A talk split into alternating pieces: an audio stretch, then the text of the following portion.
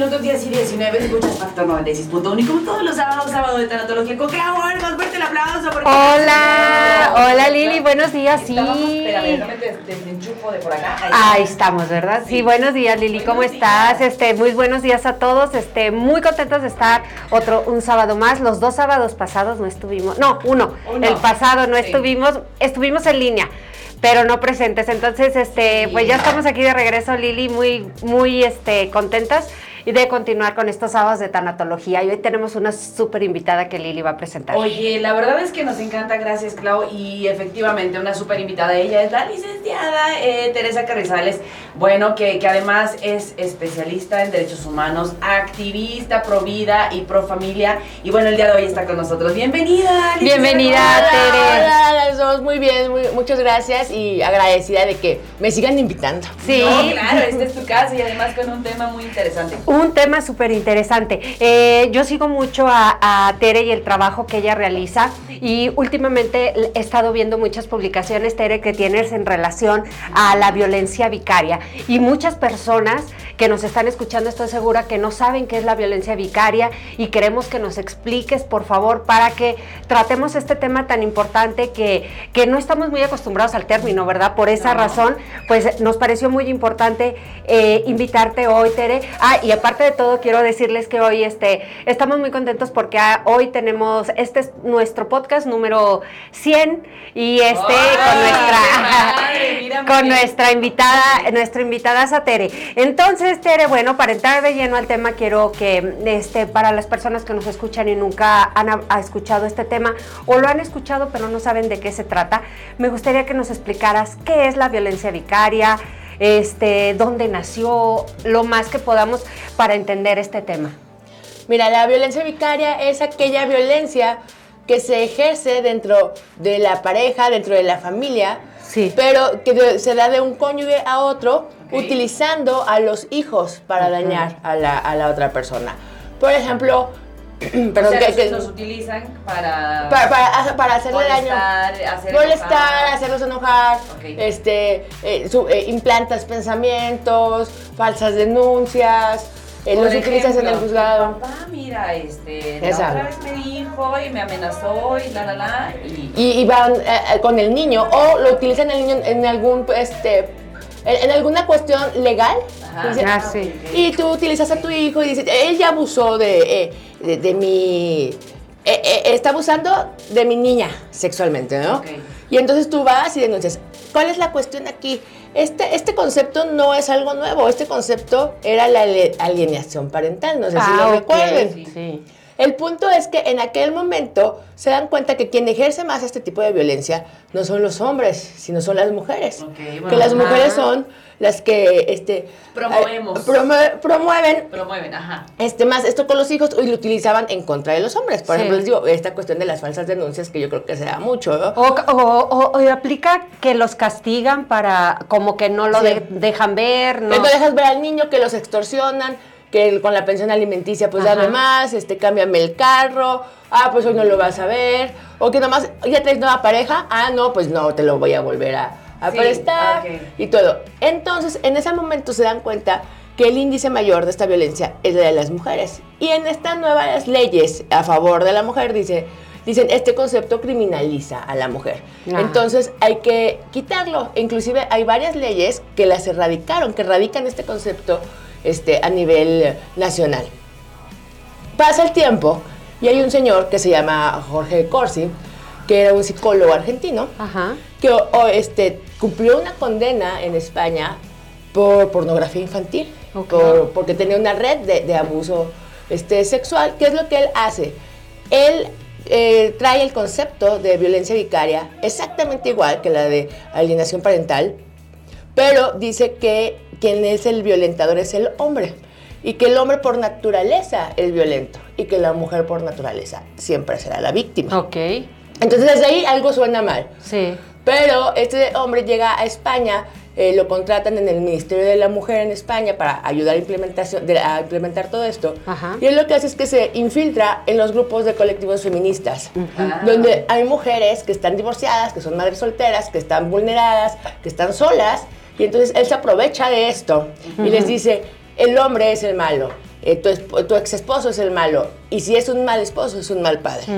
Y entonces tú no tienes que permitirle ver a tu hijo y tienes que romper los vínculos eh, parenta- este, de parentales con el padre. Por el bien de tu hijo, para que tu hijo no sea violento, para que este, erradicar esta violencia contra la mujer, para que te empoderes. Al hacer esto, pues les quitas la mitad de la red de seguridad que tiene el, el niño. Ya sin padre que defienda al niño o, o que sin padre que, con el que el niño pueda acudir, él se infiltra en las familias y eh, entonces este, copta ¿no? a todos estos niños y forma su red de pornografía infantil. ¿no? Entonces, este, Qué, qué mal tipo. qué mal- no, es una, qué malvado. Sí. Pero es más malvado que sabiendo esto, hay una, su discípula, eh, se llama Sonia Bácaro, que es la Ah, mayor exponente de la violencia vicaria, también en Argentina. Y entonces ella eh, pasa esto y ella acá en Latinoamérica, en Argentina, empieza otra vez con el discurso, lo replica y se hacen leyes en Argentina. No sé, eh, hace poco hablábamos creo del caso Lucio, del niño de, con las dos mamás, este, que sufrió esta violencia, que inclusive le mordieron sus partes, Sí. le, lo quemaron, bueno, hasta que lo mataron y que nadie las juzgó por ser mujeres, que Así nadie es. se metió cuando estaban viendo esa violencia, porque no te quieres meter y acusar a una mamá, que una mamá puede ser mala o que una Sí. mamá también puede matar. Y, y entonces, en España también hay ejemplos de estos, de madres que matan a los hijos y que nadie está haciendo nada porque este tipo de leyes nos dijeron que la madre es incapaz de, de hacer Sí, esto, claro. que lo único capaz es el padre. Entonces, eh, en México empezamos a, repro- a reproducir esos conceptos y es copy-paste totalmente. Hoy por hoy está comprobado que aparte de los conceptos del libro de Sonia Bácaro de, de la violencia vicaria, Ajá. son erróneos, son antiacadémicos, son anticientíficos. Hay un doctor que se llama, les recomiendo que lo busquen, se llama Alejandro Amaro, es mexicano, de Michoacán. Él hizo todo un estudio de toda la obra hasta en las fuentes, en, la- en- en los pies de página de estos libros, para darse cuenta que esas fuentes ni siquiera existen. Ah, ok. Entonces, este, es un fraude completamente, pero los fraudes siempre representan dinero. Sí, claro, claro. Ay, eh, Tere, muchas gracias. Miren, creo que, que este, nos queda claro que, Sí, de qué se es trata. bueno ampliar el concepto y saber, bueno. Es correcto, porque bueno, nosotros sabemos que aquí en México, eh, bueno, en el mundo lamentablemente, pero hablando de, de nuestro, de nuestro país, eh, la violencia familiar pues es, es muy común, ¿verdad? Es algo que, que se da en muchos contextos y que tristemente pues este en las familias muchas veces está hasta, hasta normalizado, ¿verdad? Y cuando hablamos de esta violencia vicaria, Tere, yo quisiera que pudiéramos para, para, mm, para nuestros radioescuchas que nos pudieran ubicar bien cuáles son las acciones. O sea, ahorita hablábamos, tal vez yo pueda estar ejerciendo una violencia vicaria, ¿verdad? Y no, y no, o- o- y no, lo no me estoy dando cuenta de ello. No O alguien la está haciendo. eh, la está ejerciendo en contra de en contra de mí y no me doy cuenta. Me gustaría que, por ejemplo, fuéramos así como muy específicos, este, que- en qué eh, cómo el, el abusador, que en este caso, como decíamos, pues bueno, eh, estamos hablando también de la, de la mujer, entiendo que puede ser en ambos casos, ¿es así, Tere? O aquí en la violencia vicaria es nada más eh, eh, la violencia que ejerce la mujer en contra del niño para fastidiar al papá, ¿es así? Mira, se puede, eh, lo vemos, el sentido común nos dice que será en las dos vías, Sí. pero la ley hoy por hoy está segmentada, ese es el problema.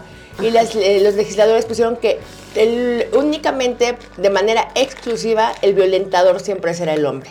Ah, y la ya. mujer es la única persona La que única puede víctima. sufrir de violencia vicaria. Ok, ok. Aquí cuál es el problema? Si tú utilizas al niño para ejercer la violencia, para lastimar al otro, Ajá. eh, la víctima ni siquiera es la pareja, la víctima principal Es el niño. Es el niño. la Ajá. Al niño con esta violencia estás diciendo que el niño es un objeto, lo pones al nivel de un objeto, de una arma, como si utilizaras un cuchillo, una pistola, y que, y que, da y que es lo mismo. Inclusive hablan, en el Senado se habló, le quitaron el nombre de violencia vicaria por todas estas cuestiones anticientíficas, eh, para no meterse en problemas, y pusieron que era violencia por interpósita persona. O sea, yo te violento violentando, no violentándote a ti, sino violentando Sí. a otra persona. Ajá, ajá. Y ponen al nivel de que no solamente se tratan de los hijos, puedes utilizar incluso al patrimonio, a la casa, te quito la Ah, casa, Sí. o a las mascotas, pusieron, o sea, pusieron a, lo- a las mascotas al mismo nivel que los hijos, ¿no? Sí. Cuando eh, violentas al perro, que es muy de película, pero bueno, puede pasar, te mato al perro y te lo dejo fuera, ¿no? De la, Sí, como un mensaje, Sí. ¿no? Terrible. O sea, bueno, a mí no me has tocado, pero me estás Sí, haciendo... algo que te afecte, que un, te un duela. daño, ¿no? La ley hoy por hoy, eh, lastimosamente, nos pone así. Entonces deja a los hombres completamente indefensos, Ajá. este, llenos de un gran problema de denuncias falsas. Y también la cuestión más importante, deja a, esos, a los niños sin esa red del padre. O hay niños que viven con el padre. Ya hoy por hoy ah, se ha incrementado el número de papás solteros. Sí. ¿no? Y este, pero ellos no pueden ir a acusar a la contraparte de eso.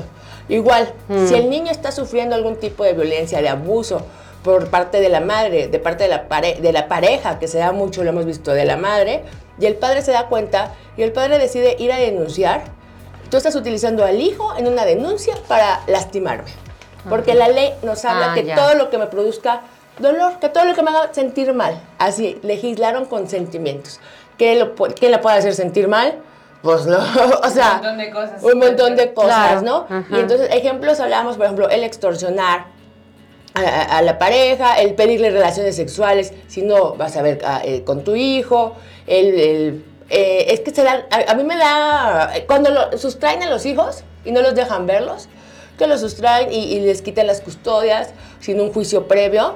Se supone que esa es la violencia vicaria. Las mujeres que se quejan de sufrir violencia vicaria son mujeres que dicen, a mí me quitaron a mi hijo, me lo secuestraron y no lo volví a ver. El padre se las llevó y todo por lastimarme a mí. Sí, claro. ¿no? Y, que y hablan incluso que pueden llegar a la muerte. Yo puedo matar a los hijos para lastimar a la otra, Sí, a, la, claro. a la contraparte, ¿no? Sí. Lastimosamente, te repito, en México solamente está para las mujeres. En Quintana Roo es el único estado que legisló los dos sexos. Ok. Ay, jole.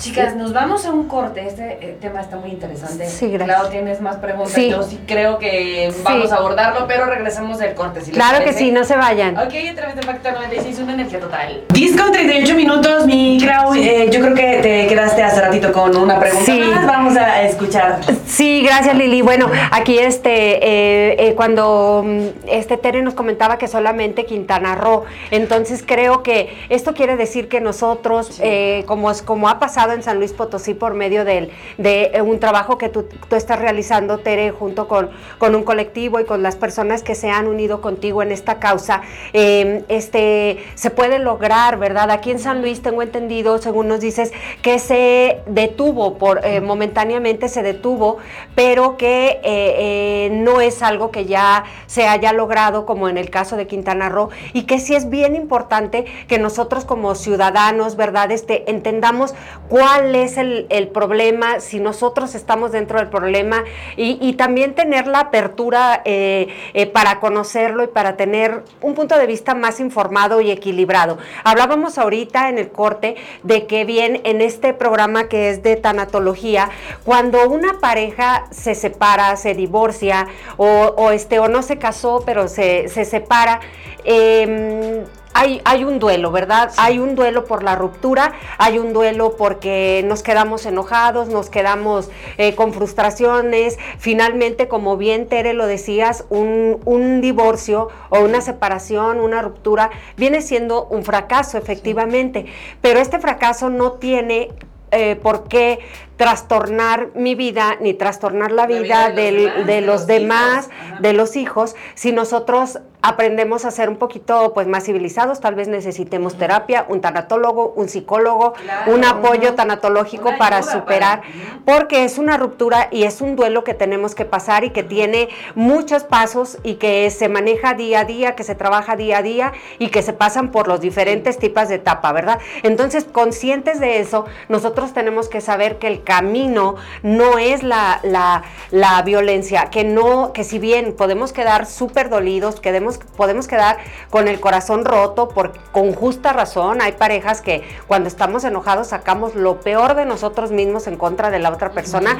Y que bueno, el punto final eh, al que quiero llegar es que em, cuando nosotros, eh, papás, hablamos mal a nuestros hijos de nuestro ex, esposo, de nuestra ex esposa, los estamos lastimando a los niños, Claro. les estamos enseñando que, que esto está bien, que cada vez que alguien te haga alguna cosa, tú tienes el derecho de- de decir algo malo. Entonces estamos eh, estamos enseñando lo contrario a los valores que deberíamos enseñarle a nuestros hijos. Nadie dice que sea fácil, nadie dice que muchos tengamos justificación para decir cosas horribles, pero mira, mejor es no hacerlo y menos con nuestros hijos. Y también parte de la terapia y parte del trabajo del duelo es eso, aprender a vivir con ello, superarlo, trabajarlo y ser resiliente y salir más fuerte de esta experiencia, porque finalmente es una experiencia que nos lleva a una crisis y esta crisis nos debe de fortalecer, no nos debe de, hacer peores personas de lo que éramos, sino mejores personas, ¿verdad?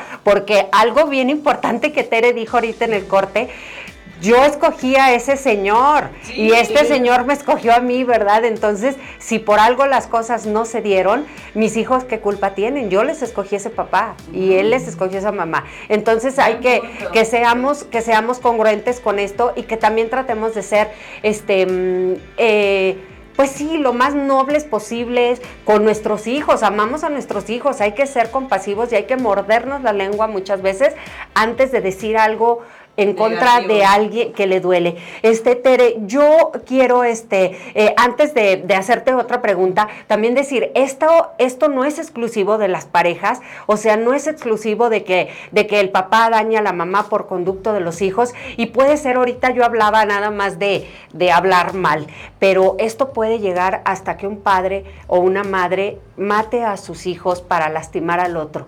Y, y vamos desde la, desde la no te dejo verlo, en donde no solo castigo al, cónyuge o al ex, a la expareja, sino estoy castigando a los abuelitos, a toda la familia, a, los tíos, a los, a los mismos niños, que hay un amor muy bonito que, tienen los hijos, los nietos con los abuelitos, que es muy diferente al de los papás. Entonces castigamos a los niños, castigamos a los papás, a los abuelitos que están sufriendo, los, los abuelitos están sufriendo por su nieto, por su hijo, por, por el problema y por la, por por lo que ven sufrir a su hijo porque no puede ver a sus, a sus pequeñitos, ¿verdad? Entonces yo quisiera este, preguntarte, Tere, si tienes algo que agregar a lo que dije, te agradezco porque este, tú tienes eh, toda la experiencia en esto y para que quede muy claro. Y yo quisiera saber si en México hay alguna estadística este, que tenga que ver esto con la violencia vicaria, hablando de las mujeres, y con la parte que no está contemplada, pero que también la violencia que se ejerce en contra de los hombres. Este, me da vergüenza decirlo, pero no la hay. Y se legisló todo esto sin estadísticas, sin dictámenes técnicos, sin estudios, solamente con ideología, mm. con pura ideología. Y con el supuesto de yo siento, yo creo, yo pienso. Y con esta cuestión de, la mujer, del empoderamiento de, la mujer. Como, bien dices, aquí la cuestión es el duelo, pero no solamente es el duelo, el duelo de pareja el niño cuando hay un divorcio, tú lo sabes, también tiene que hacer un duelo. Claro. Y si le, eh, le quitas la mitad de su red de seguridad, que es la familia, la familia, eh, eh, aquí esto es un ataque en contra de la familia, no se han dado cuenta, con quien corremos los, a la primera que nos hacen algo, quien nos apoya incondicionalmente es la familia. Entonces, si yo tengo familia de los dos lados y pasa esto, y una de, las parejas, de, los cónyuges, me quita la mitad, me quedo yo sin la mitad de eso. El niño, como bien dices, también tiene que hacer el duelo por los abuelos, por los tíos, por los primos. O sea, y son duelos que no se atienden. Porque, no. porque eh, estás tú acá enfrascada en la pelea. En el pleito. y dejas al niño. Es niño, yo creo que ni se da cuenta. Ni se da cuenta, no siente o tiene edad para superarlo, o sea, lo, superará.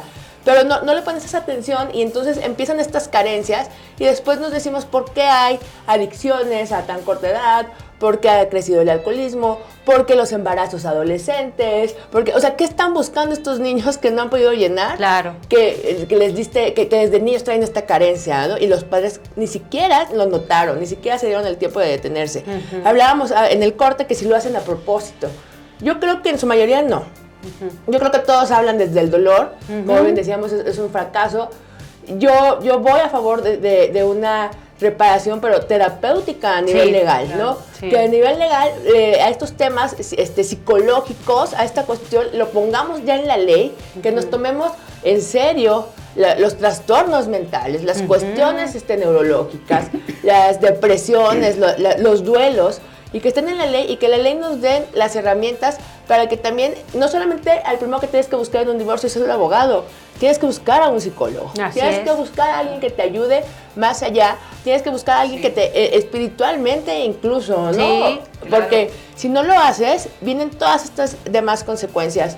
Este... Mm, ay, ¿Qué fue lo que...? Así, ah, era lo del... Eh, el, eh, en México las ah, estadísticas. Sí, te digo, no, hay estadísticas, se hizo todo esto. ¿Por qué se hace así las cosas con estas leyes de género, que así le llaman? Cuando la víctima, eh, la ley está prevista para prevenir cualquier tipo de violencia. Cuando dices, esto eh, es una violencia que existe o esto es un delito, lo ideal es que sea para prevenir. El Código Penal es para castigar, pero la ley a una vida libre de violencia de las mujeres, por ejemplo, o la ley de niñas, niños y adolescentes, es, se hace para, o la, ley de violencia en contra de la violencia intrafamiliar, pues es de prevención. hay un presupuesto que se asigna. El presupuesto se asigna para prevenir o para erradicar las violencias a la víctima. Si la víctima directa, porque la ley te dice que la víctima directa en este tipo de delito de, o en este tipo de violencia es la mujer, y la indirecta vendrían siendo los, hijos, cosa completamente errónea.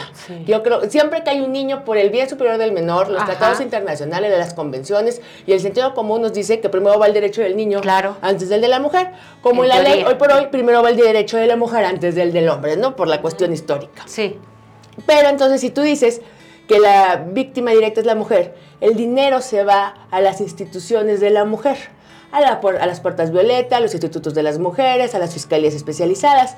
Si tú dijeras que el dinero, eh, que, perdón, que la víctima directa es el niño, el recurso se tendría que ir a las, este, a las unidades, a las instituciones que trabajan con los niños. Por ejemplo, el DIF municipal, Pepena, Cipina, eh, la Procuraduría del Menor. Aquí es un negocio no de las feministas, no de las mujeres, no de los colectivos, ni de las mamás, que yo no creo que no sufran violencia vicaria, ¿no? Sí, sí, claro. Pues no creo que, que los hombres no estén haciendo, claro, y, es legítimo y es válido ese dolor. El punto es, ¿qué están haciendo los de arriba?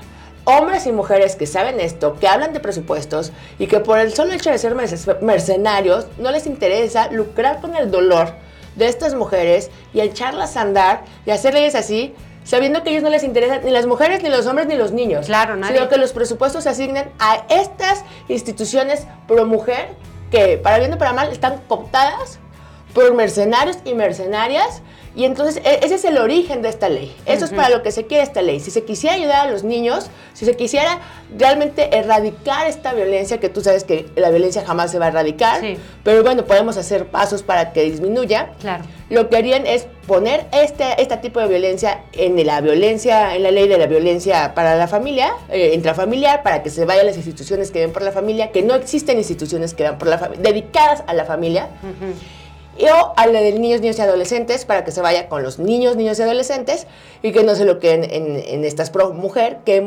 que, han, que los resultados es que no funcionan. O sea, cada día se ponen más miles de millones de pesos y cada día sigue incrementando como sea la violencia en contra de las mujeres exactamente.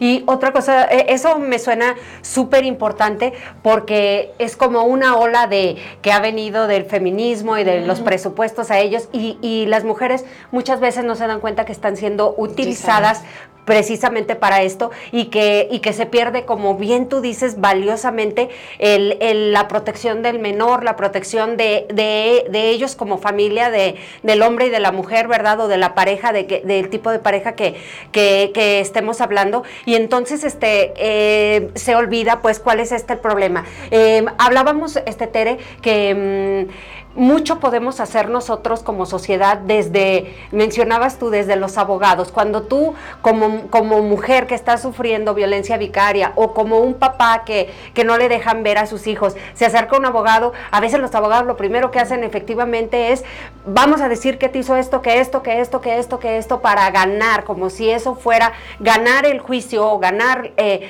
ante la ley fuera lo más importante y lo último que estamos dejando es, ¿y dónde quedan los niños? ¿Y dónde quedan todos los los demás. Creo que tú, lo que tú acabas de mencionar, Tere, es muy grave y es muy, muy importante. Tú este, tienes una, un, colectivo que se llama No Más Hijos Rehenes, este, y, creo que esto, eh, me gustaría que, que brevemente nos explicaras de qué se trata para que también las personas sepan que tienen un lugar donde se pueden acercar, que tienen un lugar donde pueden buscar ayuda, información o ver, encontrar apoyo porque ni siquiera estamos familiarizados con el tema en el caso de violencia vicaria y mucho menos le estamos dando el valor a, que también los sufren los hombres. Y, otra cosa, este... Mm, eh, em, ay, se me fue la, se me fue la onda, ahorita te pregunto, sí, pero si me haces favor, Tere. Sí, mira, la, la organización de No Más Hijos Rehenes surge en Nuevo León, un grupo de papás que estaban viviendo la obstrucción del vínculo este, se ponen de acuerdo y dicen vamos a unirnos. empezó con un papá, dos papás, tres papás. Ahora es una organización que ya está casi a nivel nacional. yo los conozco por esta lucha que empezamos en San Luis. Y, bueno, eh, no más hijos rehenes, como su nombre lo dice, rehén. Los hijos luego los tenemos, son los rehenes, tanto de una parte como de la otra.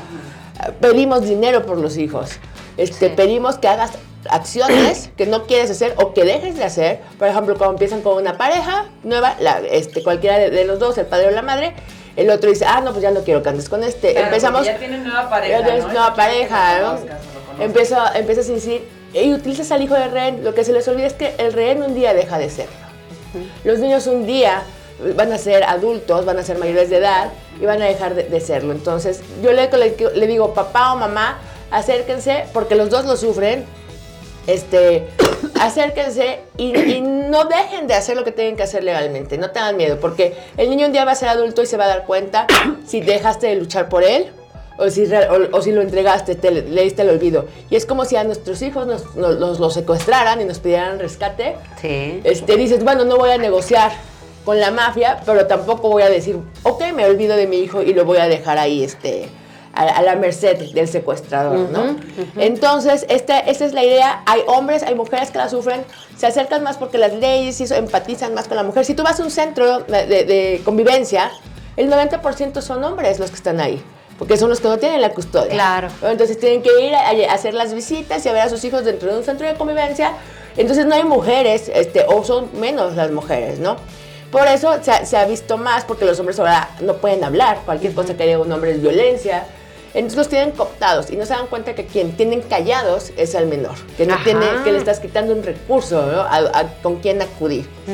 Entonces, este, bueno, yo los invito, nomás hijos rehenes, hay opciones y sobre todo hay algo que, a, que buscamos la, la, justicia restaurativa.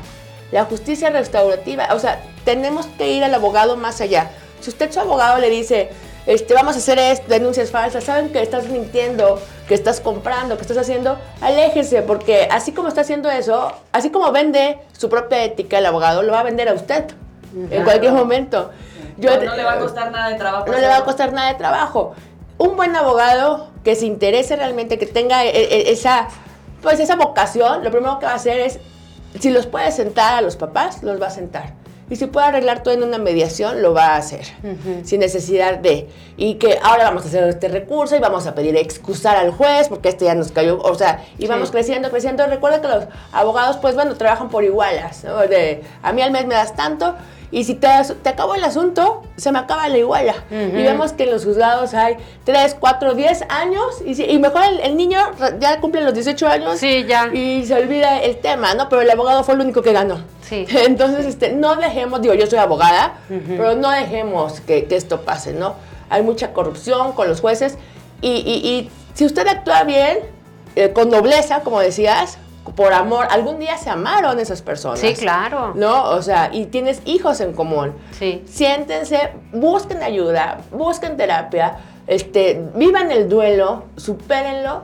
Y, y bueno, porque te digo, esto al final como te mencionaba, un niño sin eso son embarazos adolescentes, son depresiones, los jóvenes están suicidando, los niños están suicidando, ¿qué es lo que está pasando? Sí, claro. Este, y, bueno, yo quiero comentar también, este Tere, algo que comentábamos en el corte, que dijiste tú ahorita, estas personas un día nos amamos, ¿verdad? El hombre y la mujer un día nos amamos, las parejas un día se amaron y eso no lo debemos de olvidar porque eh, eh, pues de ahí nació todo esto y estamos afectando a nuestros niños. Dijiste algo que me pareció súper importante que es eh, pues que el ser mal esposo no lo hace mal padre, el ser mala esposa no la hace mala madre y algo que yo veo muchísimo en terapia es lo, la falta de, de comunicación efectiva que tenemos entre, las entre familia a veces. O sea, sí podemos sentarnos sin, sin este, mediar, como tú bien dices, tratar poniendo como prioridad a nuestros hijos, poniendo como prioridad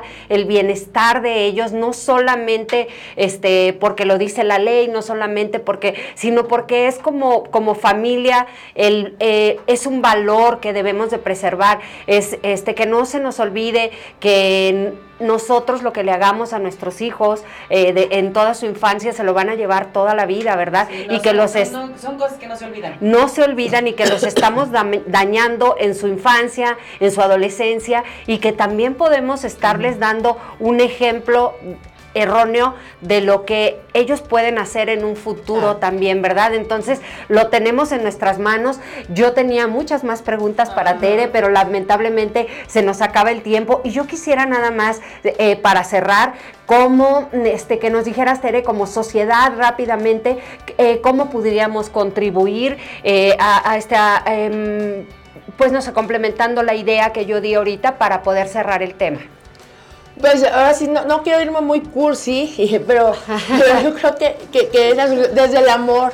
Sí. O sea, como te decía, no olvidar que alguna vez quisiste a esa persona, querías pasar tu vida con ellos, haciéndote responsable. Tenemos que hacer adultos responsables. Claro. Porque decimos, esto ya no funciona, lo desecho. Sí, pero hazte responsable de tus decisiones. Escogiste a este hombre como padre, escogiste a esta mujer como madre. No funcionó, tienes derecho a equivocarte, pero bueno, asúmelo. Porque ahora es, no, pues lo tiras a la basura, lo que sigue y te empoderas y no volteas atrás. No, tienes que voltear atrás. Claro. Y tienes que, que, sanar. Como abogado se, oye, dices, oye, ¿eso qué tiene que ver? No, pero sí. Pero yo creo que sí, uh, busquen un abogado, pero que el abogado, eh, hoy por hoy el papel del abogado tiene que ser el de mediador, el de conciliador. ¿Por qué? Porque hay muchas cosas en la mesa que lastiman y yo sé que si yo te lastimé, tú no, siempre va a haber la confrontación. Entonces es cuando tú tienes que poner a una tercera persona que sea objetiva, que, que busque el bien en este caso hay que poner al niño en el centro. El centro dejamos, el, día que uno es padre, uno es madre, ese día dejaste de importar. Ese día las prioridades tuvieron que cambiar. Cambian, sí. ¿No? Entonces, este, busquen, eh, fíjense, a los amigos, las amigas. No, si tu mujer es esto y aquello, y ella es una abusiva y te está pidiendo y mantenida y de lo peor. Ojo, ellos cómo viven su vida. O sea, ellos mantienen a sus hijos o se están justificando ellos mismos. Sí, claro. Igual, las mujeres, no, este, maldito, déjalo, ponle denuncia, dile, aguas. Fíjense, si la vida familiar eh, está todo bien en casa. Sí. claro. Sí, sí, sí. a, los, suegros, ¿no? Por favor, eh, abuelos, pongan el bienestar del nieto. A su hijo ya lo terminaron de criar si son buenos o malas mujeres, bueno, vivan con esa consecuencia y asúmanla. No quieran reparar este, en el nieto para justificar pues su mala crianza, ¿no? Eso ya lo superaron, pero hay un nieto. O sea, pongan el amor, háganlo con, el amor antes de por los nietos, ya por el sujeto o la mujer. Pues sí. Ya, ya, ya, ¿no? Pero este, los hermanos, los tíos, los sobrinos, es una cuestión de familia. Volvamos a la raíz, volvamos a la familia los maestros, las escuelas, faltan muchos protocolos. En las escuelas, por ejemplo, tú sabes, otro tipo de violencia es que yo inscribo al niño en la escuela y, no puede venir el otro, el, padre, ¿no? Y no te doy informes, y no te doy esto. Y, luego las directoras, las maestras agarran partido, te digo, y entonces ya es una cosa de hombres contra mujeres. ¿Y el niño? Sí, claro. El niño, bien, gracias, ¿no? Entonces yo creo que es eso, eh, digo, aunque se oye un poco así y fuera de, la cuestión legal, sí. pero yo creo que hay que detenernos y, y si no es por amor, por sentido común. Sí. o sea, ¿qué es lo que le vas a hacer? ¿Qué es, es, el mayor beneficio a ese niño? Bueno, pues que seamos civilizados, como dices. Sí, sí, Tere, definitivamente. Pues este, ay, lamentablemente se me quedaron Sí. muchas preguntas. Vamos a tener que hacer una segunda parte. ¿verdad? Pero este, para cerrar este tema, pues bueno, eh, esperamos que este tema sea de mucho, haya sido mucho ayuda para las personas que nos escucharon, que quien no sabía de qué se trataba, eh, que puedan acercarse a, a estas organizaciones que, que pueden ayudar a ambos, eh, que no lo dejemos para después, que pensemos en el menor encima de todo, que nos mueva la compasión, que nos mueva el amor, que nos mueva la, la familia, los valores, porque creo que más allá de, de que sí requerimos en México que se vigile y que se implementen leyes diferentes o más, o más justas eh, para ambos, para evitar este tipo de abusos, definitivamente está en nuestras manos, así a nivel chiquito, en nuestra familia, eh, con, nuestro, con nuestros niños Entorno, y, con y hacer de nuestra familia un lugar mejor, un- una, una familia más amorosa, con mayor valores, sin violencia, sin odios, sin rencores y que tratemos de mediar y que seamos nobles, pues, una parte con otra como para poder cerrar. Te agradezco, Lili, les No, agradezco a todos. Nada más que antes de, Ah. eh, dicen por acá que cuál es, eh, dónde te buscan para los programas online. Ah, ok. Eh, nos pueden buscar en Spotify como Duelos Pérdidas o, y Tanatología o en las redes eh, como arroba Claudia Olmos G. Estoy en todas las redes. Y este, y también alguien que tenga alguna pregunta adicional, nosotros se la hacemos llegar a, a Tere y vamos a ver si organizamos, organizamos algún otro. Muchísimas gracias, Tere, por estar aquí y hasta la placer. próxima. Gracias a ustedes y bueno, siempre a sus órdenes y sigamos pendientes, ¿no? La familia, los grandes cambios empiezan por la familia. Es correcto, Muchas es gracias. correcto. También saludos Muchas para gracias. Ay, gracias Adrianita, que ella siempre nos manda mensaje y siempre nos escucha. Gracias. Gracias. Hasta el próximo sábado, mi Clau. Gracias, primero Dios, hasta luego.